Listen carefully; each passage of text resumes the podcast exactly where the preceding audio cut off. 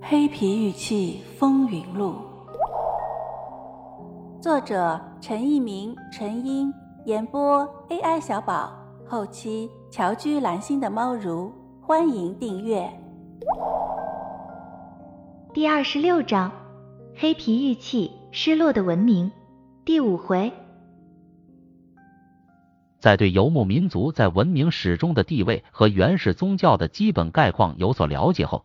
我们就不会对黑皮玉器的许多形象产生所谓的反常感觉，反而会对黑皮玉器出现的数量繁多的人首兽身和兽首人身的形象予以极大的关注。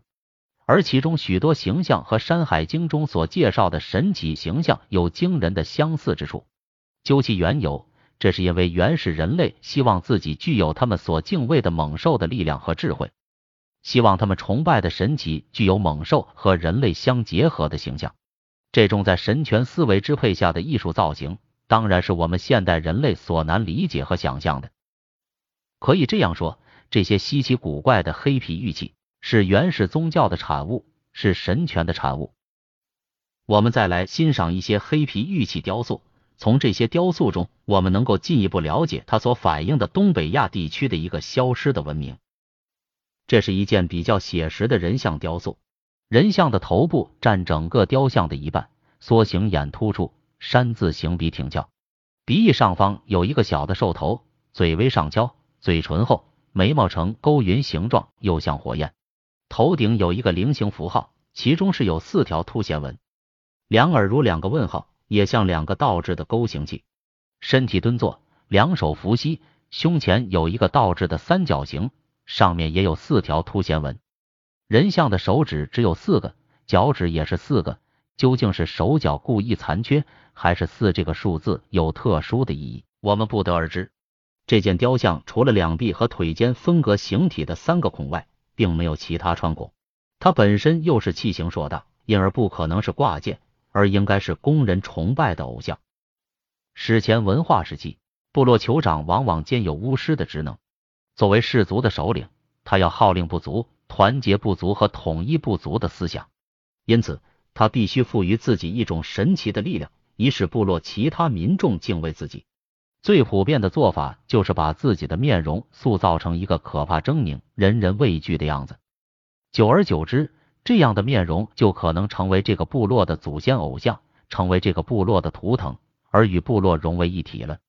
在欣赏这件史前文化酋长像时，不知道读者是否也能领会原始先民的心态。再看一件玉顶鸟龙首女神像，一件令人叹绝的雕塑。作品为淡绿色绣玉雕成，表面已被沁成黑色，经过长期盘玩，已露出白色沁斑和绿色玉质。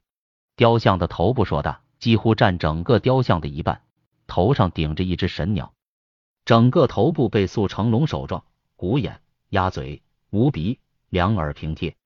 红山文化玉雕中经常有这种鸭嘴状的兽首，因此有的报道据此认为我国远古时代生存着鸭嘴兽。其实，鼓起的鸭嘴是史前文化时期用以表现龙首的一种雕塑语言。从 “Z” 字龙的嘴，我们已经可以看出端倪，其形状可能是由猪的嘴演变而来。女神的乳房突出、凸肚、肥臀，脚底打磨平整，使整个女神像能立起。女神像全身有五个对穿孔，腋下两个，腿间一个，因为手臂被塑造成环在肩上，两个手臂又各环成一孔。这五个孔把女神的形体巧妙的分割。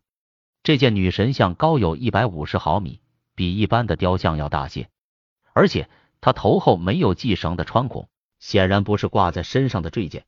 值得关注的是女神头顶的鸟，鸟手上雕出圆眼、尖喙，鸟尾高耸。尾上有鸭字形纹饰，两翅的凸弦纹充分显示黑、细、直、挺的特征。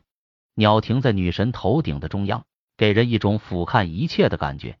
在东北亚地区的史前文化的小雕像中，我们也发现过头顶立鸟的神像。这些头上顶鸟的神像究竟要告诉我们什么呢？在内蒙古自治区发现的岩画中，我们也可以找到人头中央顶鸟的图案。看来。在内蒙古地区史前时代，原始先民们经常表现人头顶鸟的主题。鸟为什么会受到蒙古草原史前文化先民的青睐呢？鸟可以自由的翱翔天空，鸟的这种进化而来的本能被原始人类视作一种神奇的力量。他们认为鸟有沟通天地的能力。原始人类总是认为神是居住在天空之中，而人是居住在地上。鸟因为能在天空中飞翔，原始人类当然就认为鸟是能和神对话的动物了。这样，鸟就被人类赋予沟通人和神的使命。鸟能飞翔的本领使鸟在原始人类心目中的地位被神化了。他们在雕塑鸟的形象时，特别注意表现鸟的翅膀和尾巴。这件女神像头上所顶的鸟的造型，高耸的尾巴和挺拔的羽翅就最为醒目。原始人类往往认为鸟在天空中能够看到一切，听到一切，而这种力量的来源就在它的翅膀和尾巴之中。同时，原始人类还认为人的灵魂和躯壳是能够分离的，人死后灵魂会飞出躯体，就像鸟飞在天空中一样。于是乎，鸟也就被看作人类灵魂的化身。更是祖先灵魂的化身。总之，鸟成了巫师通神的助手。在这种意念的控制下，原始人类在玉器创造中当然要塑造鸟的形象。当史前文化先民们在塑造部落膜拜的偶像时，为了沟通和天神的联系，也为了沟通和祖先的联系，他们必然会创作出头上顶着鸟的神器。听友你好，本节就到这里了。喜欢请订阅哦，下节更精彩。